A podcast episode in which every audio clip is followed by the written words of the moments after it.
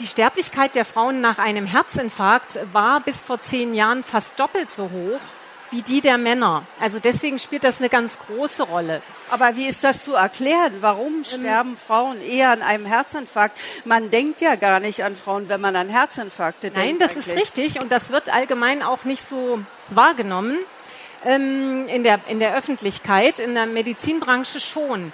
Es ist zum einen ja so, dass Frauen viele Jahre sehr gut vor einem Herzinfarkt zum Beispiel, aber auch vor anderen Herzerkrankungen geschützt sind. Und das bedeutet, wenn dann die Hormone im Laufe des Lebens nachlassen, was ja äh, zumindest statistisch ab dem 45. Lebensjahr passiert, dann rücken äh, Risikofaktoren für die Entwicklung von Kreislauferkrankungen in den Fokus oder stärker in den Vordergrund.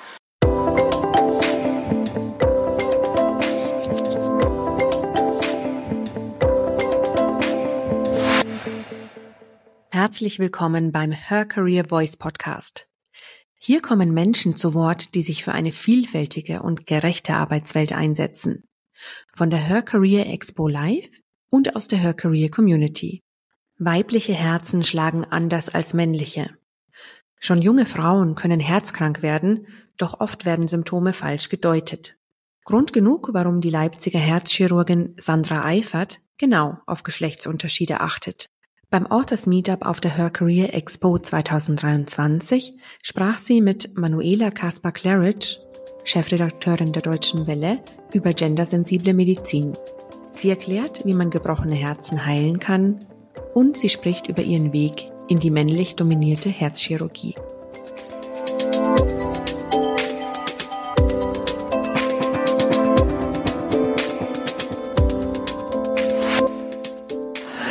Frau Professor Eifert, darf ich erst mal fragen, das Herz ist ja Ihr Thema.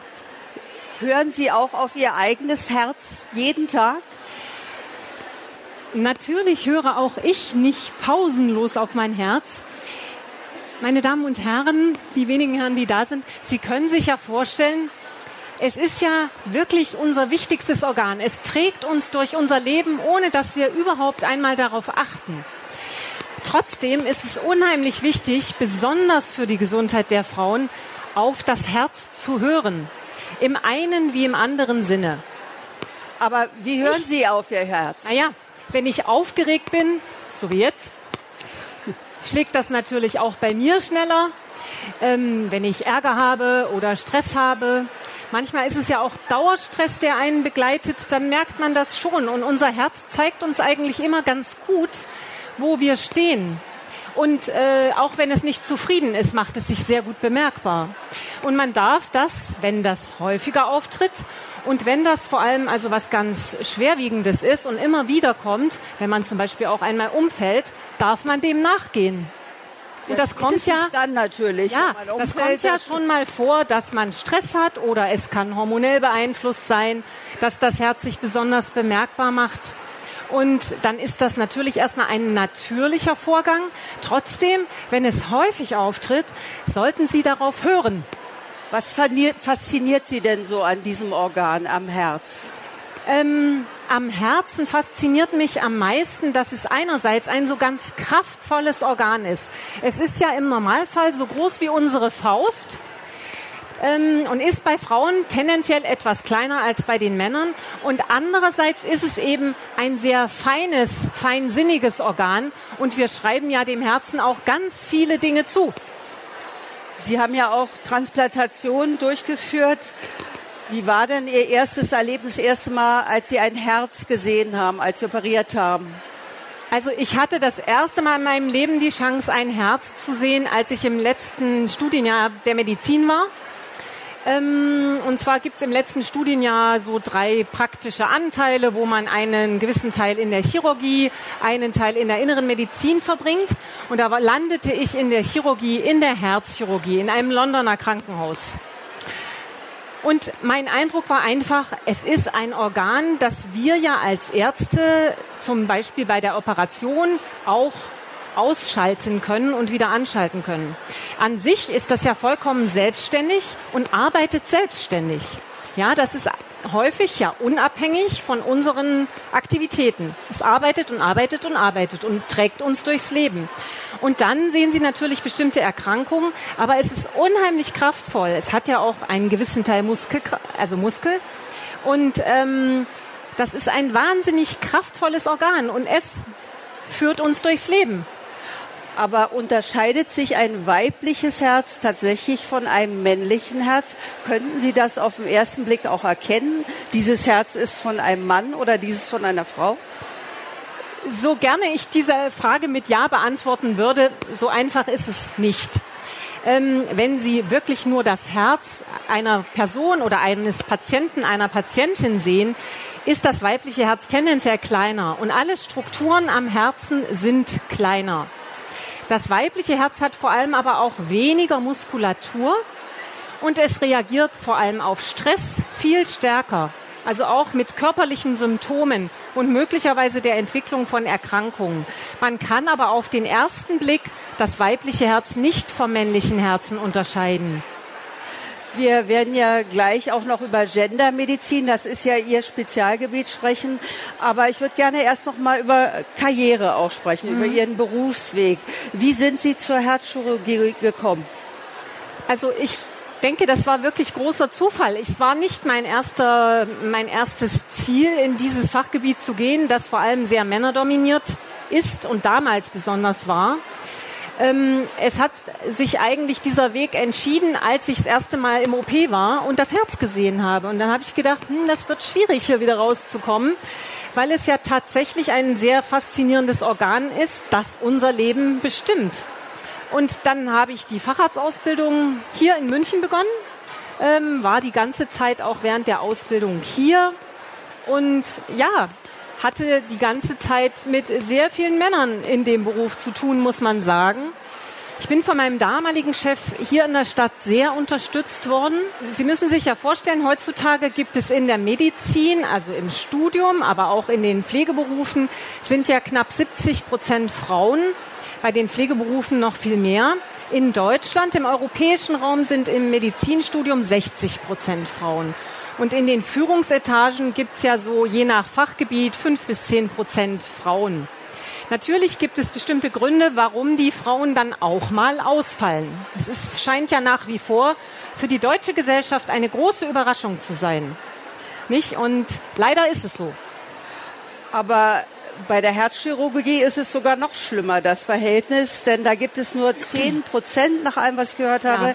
Herzchirurginnen. Warum ist das so schwer, auch für Medizinerinnen, sich in diesem Bereich weiterzubilden und fortzubilden und den ja. auszuüben? Danke für diese Frage. Und es ist tatsächlich, wie sie sagt, es sind in dem Fachgebiet Kardiologie und Herzchirurgie gibt es 10 Prozent Frauen, die einen Abschluss machen in diesem Gebiet. Es hat natürlich was mit dem Aufwand äh, in dieser Arbeit zu tun, weil einfach ja der Tagesablauf überhaupt nicht planbar ist. Sie können ja nicht sagen, wenn Sie so eine Operation machen, es ist jetzt 16.30 Uhr, ähm, ich gehe jetzt. Das ist ja nahezu unmöglich.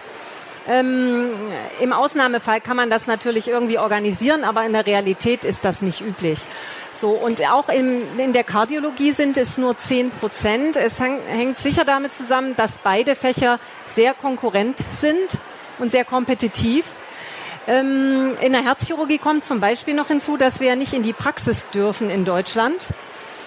Ähm, es gäbe ja theoretisch die Möglichkeit, dass man Belegbetten in einem Krankenhaus hat und seine Praxis selber organisiert. Aber so ist es in Deutschland eben nicht.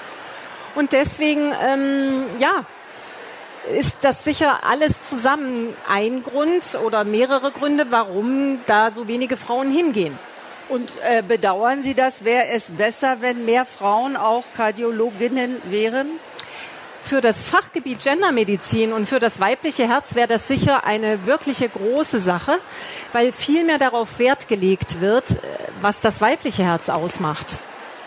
Worin unterscheidet sich denn das? Warum ist es so wichtig, Gendermedizin auch mit zu beachten? Also grundsätzlich zur Erläuterung beschäftigt sich ja die Gendermedizin mit den Geschlechterunterschieden in Gesundheit und Krankheit. Und zum Beispiel bei den Herz-Kreislauf-Erkrankungen spielt das eine ganz entscheidende Rolle. Es gab den neuen Herzbericht vom Jahr 2022 vor zehn oder zwölf Tagen. Die Sterblichkeit der Frauen nach einem Herzinfarkt war bis vor zehn Jahren fast doppelt so hoch wie die der Männer. Also deswegen spielt das eine ganz große Rolle. Aber wie ist das zu erklären? Warum ähm, sterben Frauen eher an einem Herzinfarkt? Man denkt ja gar nicht an Frauen, wenn man an Herzinfarkte denkt. Nein, das eigentlich. ist richtig und das wird allgemein auch nicht so wahrgenommen ähm, in, der, in der Öffentlichkeit, in der Medizinbranche schon. Es ist zum einen ja so, dass Frauen viele Jahre sehr gut vor einem Herzinfarkt zum Beispiel, aber auch vor anderen Herzerkrankungen geschützt sind. Und das bedeutet, wenn dann die Hormone im Laufe des Lebens nachlassen, was ja äh, zumindest statistisch ab dem 45. Lebensjahr passiert, dann rücken äh, Risikofaktoren für die Entwicklung von Kreislauferkrankungen in den Fokus oder stärker in den Vordergrund. Und dann kommt hinzu, dass bei Frauen besondere Risikofaktoren, so wie wir es auch in unserem Buch geschrieben haben, eben hinzukommen im Unterschied zu den Männern. Die Symptome sind anders. Ich glaube, fast alle, die hier zuhören heute, wissen, dass beim männlichen Herzinfarkt häufig die typischen Schmerzen, Schmerzen hinter dem Brustbein auftreten, häufig mit Ausstrahlung zum linken Arm. Frauen können das haben, die müssen das aber nicht haben. Ja, die haben tendenziell diese Beschwerden zehn Jahre später und die sind etwas anders. Sie klagen über Abgeschlagenheit, über fehlende Belastbarkeit. Dann wird es aber häufig auch erstmal auf das Alter oder vielleicht die Wechseljahre geschoben. Und da ergibt sich eben eine Diskrepanz neben der anderen. Und dann kommen eben diese allgemeinen Symptome Übelkeit. Ja, jeder von uns hat hier schon Übelkeit mindestens einmal gehabt, wenn nicht sogar häufiger. Ähm, das ist natürlich ein Symptom, das ist sehr breit gefächert. Und es kann aber im Ausnahmefall auch mal auf eine Herzerkrankung hinweisen. Das heißt, dass Ärzte möglicherweise die Anzeichen nicht richtig interpretieren, dass aber auch die Patienten oder die Frauen äh, gar nicht wissen, was sie eigentlich haben und vielleicht auch gar nicht zum Arzt oder zur Ärztin genau. gehen. Hinzu kommt, dass Frauen ja zwar meist in den Familien die Gesundheitsmanagerinnen sind, den Mann und die Kinder und alle zum Arzt schicken, aber für sich selbst häufig sich nicht den Raum nehmen, das wahrzunehmen und auch mal einen Arzt überhaupt für sich zu beanspruchen. Noch vielleicht einen Notarzt. Sie haben ja eine eigene Sprechstunde zu Gendermedizin, auch in Leipzig. Was kommen denn da so für, für Patientinnen? Also wir haben eine Sprechstunde für Frauen spezifisch, die ein, wo das Thema Herz im Vordergrund steht, rein medizinisch. Äh, da kommen zum Beispiel Patientinnen mit spezifischen Risikofaktoren. Das kann also sein, so wie bei den Männern, die klassischen Risikofaktoren Bluthochdruck und Zuckerkrankheit zum Beispiel. Das haben ja Männer und Frauen. Aber bei den Frauen ist diese, sind diese Risikofaktoren viel stärker ähm, im Hinblick auf die Entwicklung einer Herzerkrankung. Es können aber auch Frauen sein, die Schwangerschaftskomplikationen hatten. Es können Frauen sein, die Rheuma haben oder eine Autoimmunerkrankung. Ja, die kommen, dann gibt es Frauen, die während der Schwangerschaft eine starke Herzschwäche entwickeln. Die kommen zum Beispiel. Und es kommen natürlich Frauen, die auch Menopausebeschwerden haben, ja, oder die einfach ihr Herz-Kreislauf-System untersuchen lassen wollen, ob es gesund ist.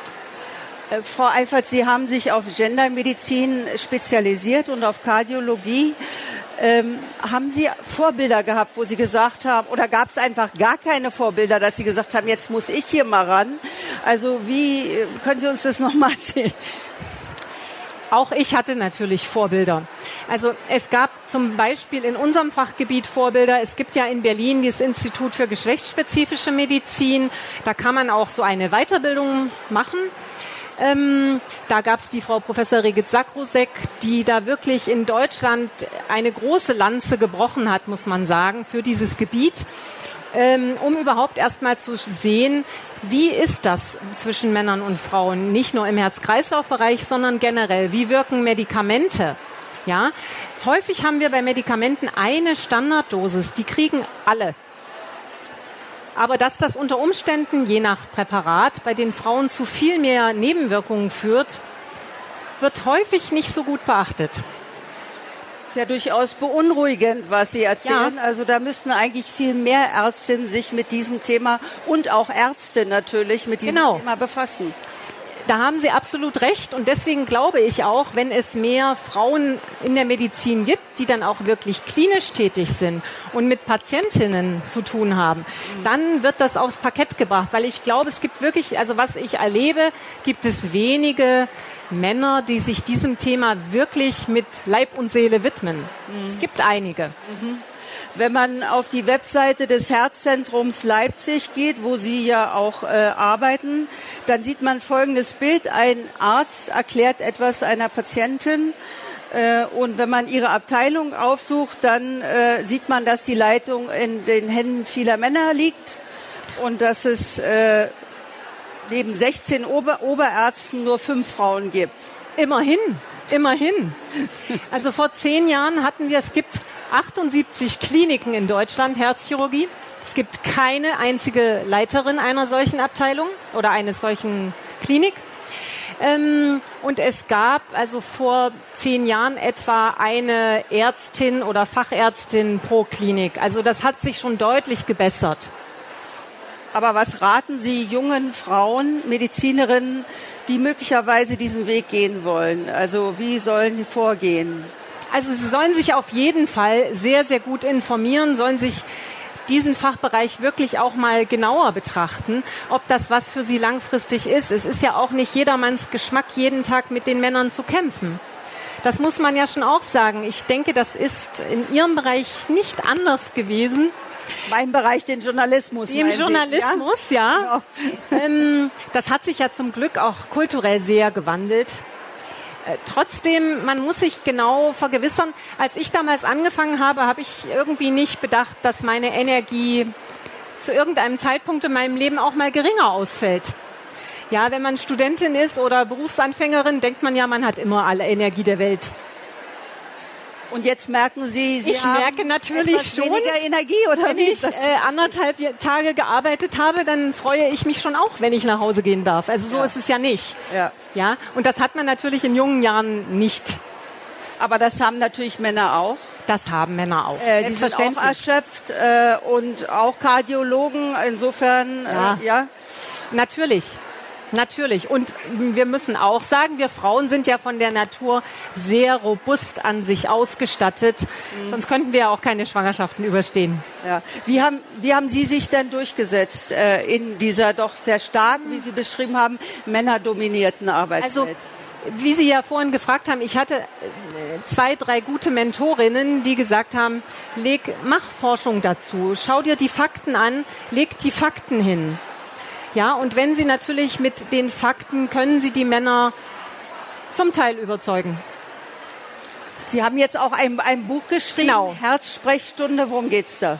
In dem Buch Herzsprechstunde, das vor vier Wochen erschienen ist, geht es um das Herz im Leben einer jeden Frau im Prinzip. Also es geht im, um das Herz im Fokus in all den verschiedenen Lebensphasen, die uns alle betreffen wird im Laufe des Lebens und werden und um die auch um die gewissen Schwierigkeiten und ähm, ja, Holpersteine, die sich manchmal bieten in den verschiedenen Lebensphasen. Die Männer sind ja im Vergleich zu uns etwas gleichmäßiger, allein wenn Sie den Monatszyklus anschauen wollen. Ich habe früher immer gesagt, ich treffe jede Woche eine andere Entscheidung. Ich konnte damit umgehen, meine Umwelt gelegentlich nicht.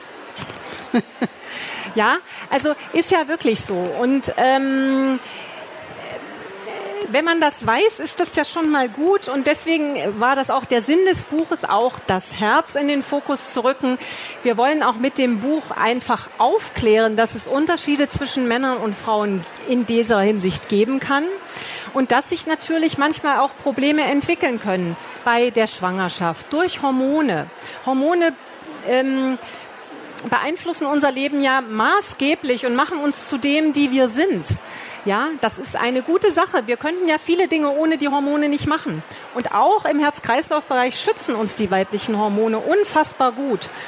Und das führt zum Beispiel dazu, dass viele Frauen, wenn die Hormone zurückgehen, auch gerne Hormone einnehmen. Sie fühlen sich jünger, sie sind deutlich leistungsstärker.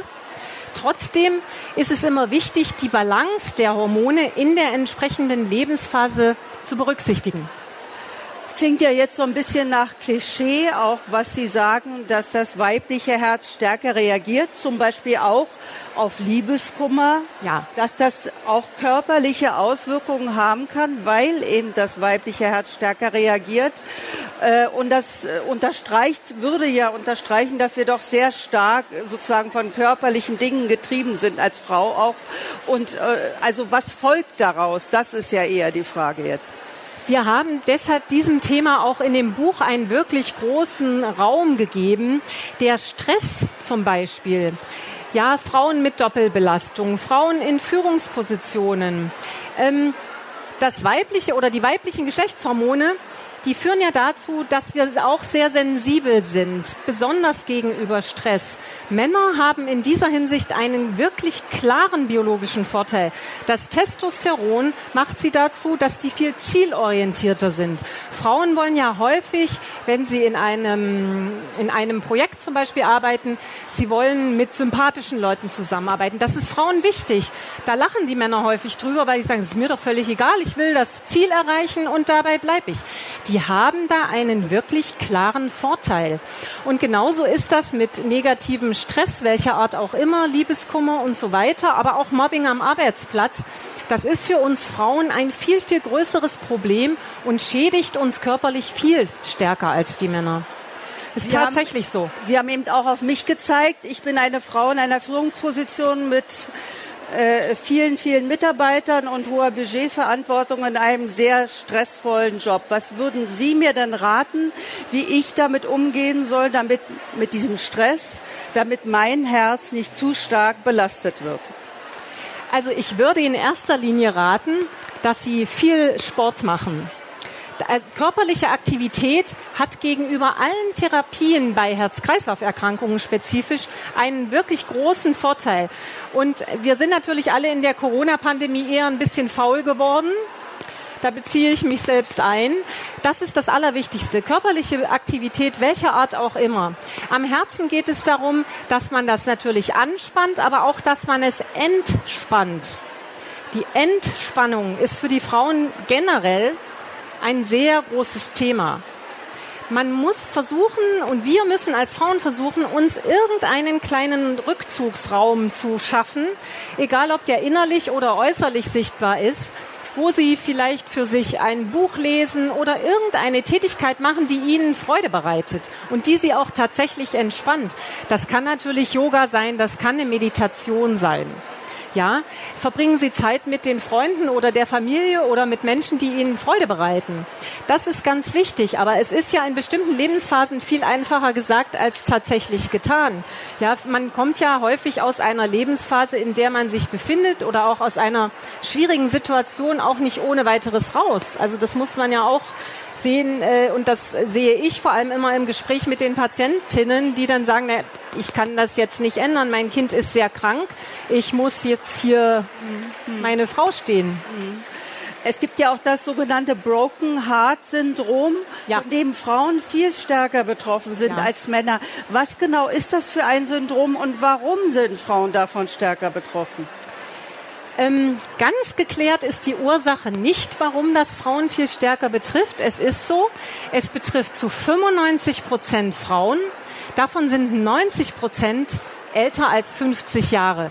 Also tendenziell in Richtung Menopause auch, hormonell gesehen. Ähm, für die Mehrheit der Frauen zumindestens.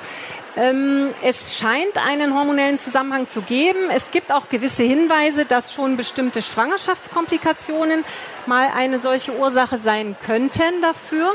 Und ein sogenanntes Syndrom des gebrochenen Herzens tritt auf, wenn eine starke Stresssituation ist. Also das Verlassenwerden ist immer so ein typisches Beispiel ähm, eine schwere Erkrankung in der Familie. Also stellen Sie sich nur mal vor, eins Ihrer Kinder hätte eine ernsthafte Erkrankung. Ja, Sie würden, die meisten, die hier sitzen, würden wahrscheinlich ihr eigenes Leben eher geben, als dass sie ähm, dem Kind was zu Schaden kommen lassen würden.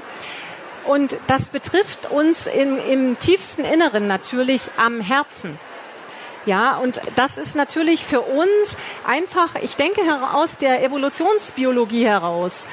Wir sind ja in erster Linie dazu da, Kinder zu zeugen, die gut zu erziehen und die zu anständigen Menschen zu machen.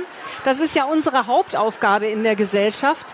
Und wenn da irgendein Bruch ist, wenn da irgendwas gesehen meinen Sie jetzt nur Evolu Evolutionsbiologisch. Ja, was habe ich gesagt? Ja, ja, nee, nee, nee, ich wollte es nur noch mal klarstellen.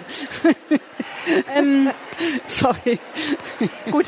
Und auf jeden Fall betrifft uns das natürlich im tiefsten Inneren und trifft uns ganz ins Herz. Das kann man nicht anders sagen. Das liegt uns am Herzen. Da gibt es ja viele Umschreibungen, die Sie alle kennen.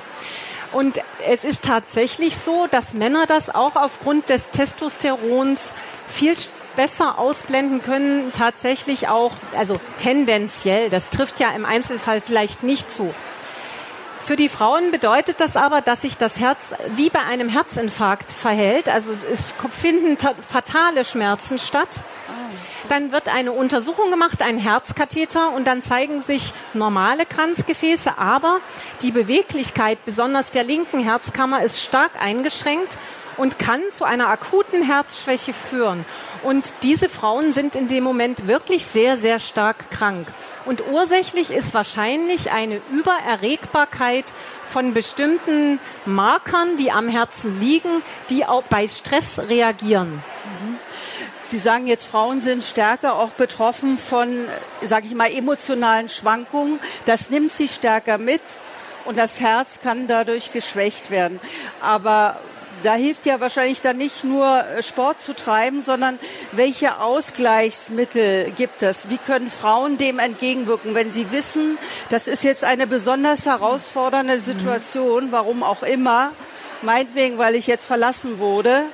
Wie gehe ich damit um, damit eben nicht genau das passiert, was Sie mhm. gerade beschrieben haben? Ich möchte es nochmal mit Zahlen untermauern.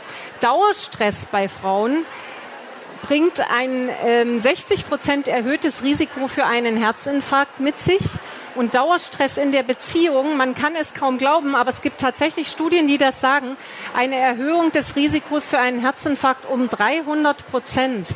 Das ist ja wirklich eine immens hohe Zahl. Ähm, aber es ist natürlich individuell auch unterschiedlich, wie man damit umgeht. Aber zu Ihrer Frage, also im Extremfall helfen Beruhigungstabletten, um diesen Stress zu reduzieren, beziehungsweise die Verarbeitung dieses Stresses. Wir nehmen den nicht nur anders wahr, wir verarbeiten ihn auch anders als Männer. Und wir haben eine geringere Resilienz. Was können wir tun? Wir können uns gut entspannen. Wir können Entspannungstechniken selber erlernen oder uns dabei helfen lassen. Und im Einzelfall muss man vielleicht auch mal einen Psychologen zu Rate ziehen. Wir können das Herz mit Medikamenten sehr gut behandeln, sehr gut einstellen. Trotzdem bleibt ja möglicherweise der Stress bestehen. Und da kann eine Verhaltenstherapie oder eine Veränderung der Stressverarbeitung helfen, das damit besser umzugehen reden denn Frauen anders über die Symptome auch als Männer? Also das ist ja auch interessant. Also wenn Sie mhm. mit Männern sprechen, die vielleicht Probleme mit ihrem Herzen haben, wird das anders auch kommuniziert als zum Beispiel bei Frauen? Ich danke Ihnen sehr für diese Frage, weil es tatsächlich da einen ganz großen Unterschied gibt. Also Sie können ja selbst im Bekannten- oder Freundeskreis überlegen, wie kommunizieren Sie mit weiblichen und männlichen Bekannten. Da gibt es einen großen Unterschied. Und ähm, auch im medizinischen Kontext ist es ja so, dass Männer zum Beispiel, wenn die gefragt werden, Mensch, seit wann haben Sie denn die und die Beschwerden? Dann sagen die, ja, das hat vor drei Wochen beim Radfahren angefangen. Seitdem habe ich das. Und vorher hatten Sie das nicht? Nein, vorher war das nicht der Fall. Wenn eine Frau kommt und sie sagen, Mensch, seit wann geht denn das mit diesen Beschwerden, dann wird häufig, das klingt auch etwas klischeehaft, ist aber in der Realität tatsächlich so, dann wird erstmal die soziale Situation beschrieben. Ich hatte großen Stress, da war der Geburtstag meines Mannes, ich musste viel vorbereiten. So, dann kommen Sie schon fünf Sätze weiter, leider immer noch nicht dazu, was natürlich auf der Seite der Fragenden dazu führt, dass vielleicht die Frage irgendwie abgekürzt wird. Verstehe. Ja.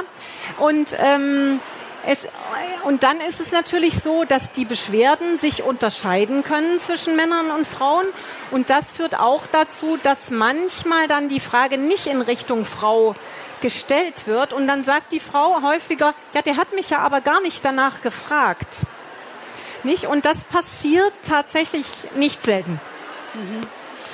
Heißt es so ein bisschen auch, dass man als Kardiologin auch Psychologin ist, um erstmal herauszufinden, was ist da eigentlich los? Also ich hoffe, dass die meisten Ärzte auch Psychologen sind, weil es, es, ist ja wirklich auch so, dass hinter jedem Organ bestimmte Themen stehen können. Muss nicht im Einzelfall so sein, aber kann ja sein.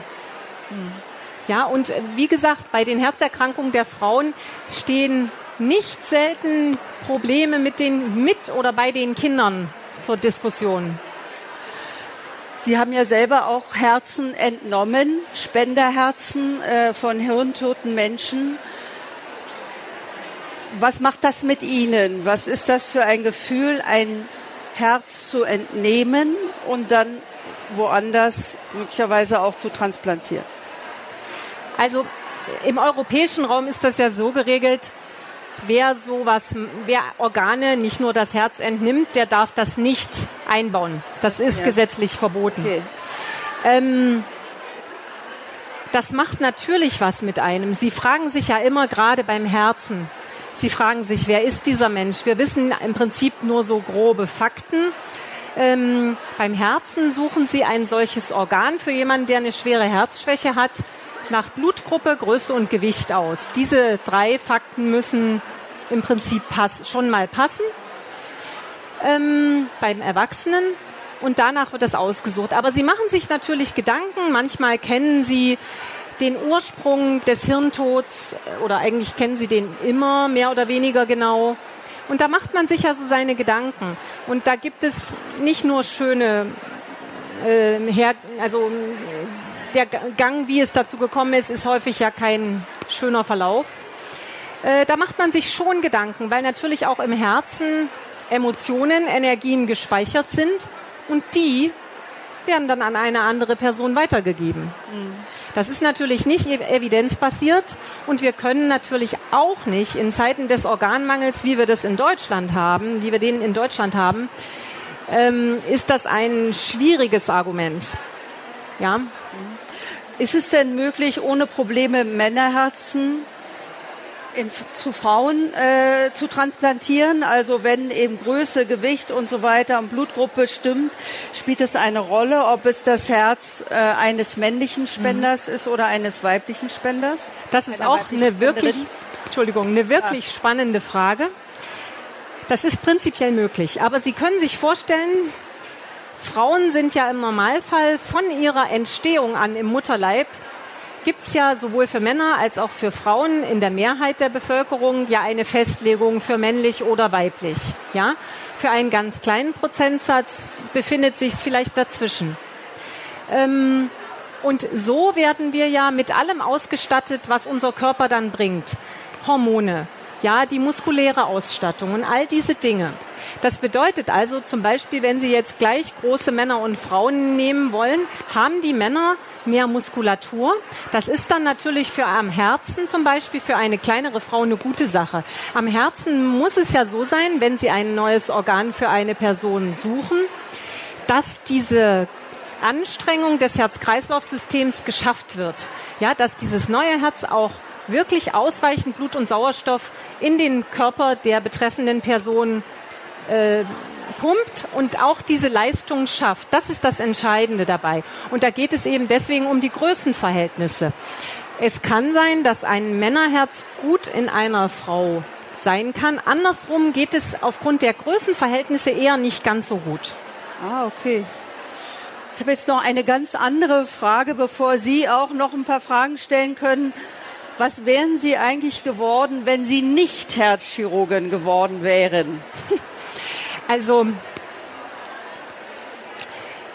im Alter von vier Jahren hatte ich mich entschieden, Pilzsammlerin zu werden, weil zu dieser Jahreszeit kann man ja wunderbar Pilze sammeln und ich fand das immer ganz toll, mit meiner Mutter da in die Pilze zu gehen. Mein Vater konnte das nicht so nachvollziehen, der blieb dann lieber zu Hause.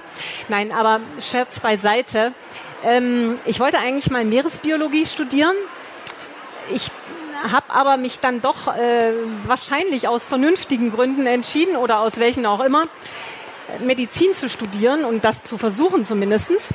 Und das hat ja dann auch geklappt, äh, weil ich dachte, da gibt's auch mehr Spielraum, was man tatsächlich eigentlich überall auf der Welt machen kann.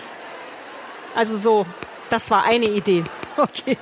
Oder zwei. Äh, wenn man jetzt diesem Podcast zugehört hat, dann werden wahrscheinlich einige Zuhörerinnen gleich zu ihrem Arzt oder Ärztin laufen und sagen, äh, das sind hier meine Symptome, äh, muss ich irgendwas tun? Das ist ja immer, wenn man hört äh, äh über Krankheiten und, und, und, und Therapien.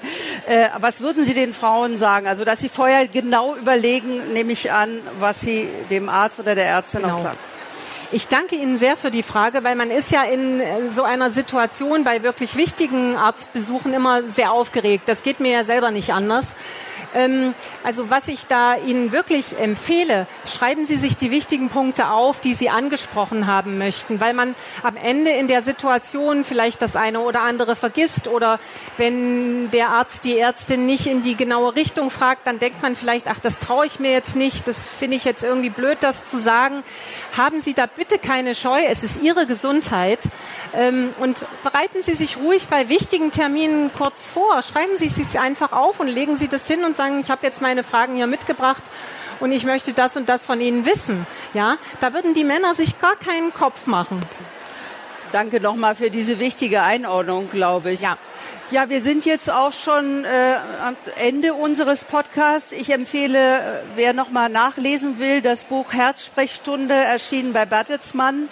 Da ist von Frau Professor Seifert noch mit einer Co-Autorin, also sehr spannend zu lesen.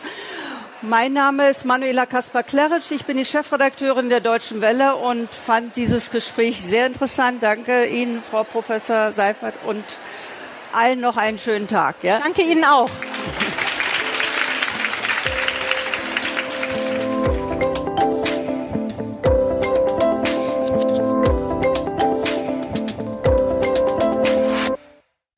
Wir hoffen, das Gespräch hat dir gefallen. Wenn du mehr über Her Career erfahren willst, besuche uns im Netz unter her-career.com und komm zur nächsten Her Career Expo nach München. Abonniere gerne unseren Newsletter mit spannenden Interviews, Veranstaltungstipps, MentorInnen und vielem mehr unter her-career.com slash newsletter. Wir freuen uns, wenn du Teil unseres Netzwerks wirst.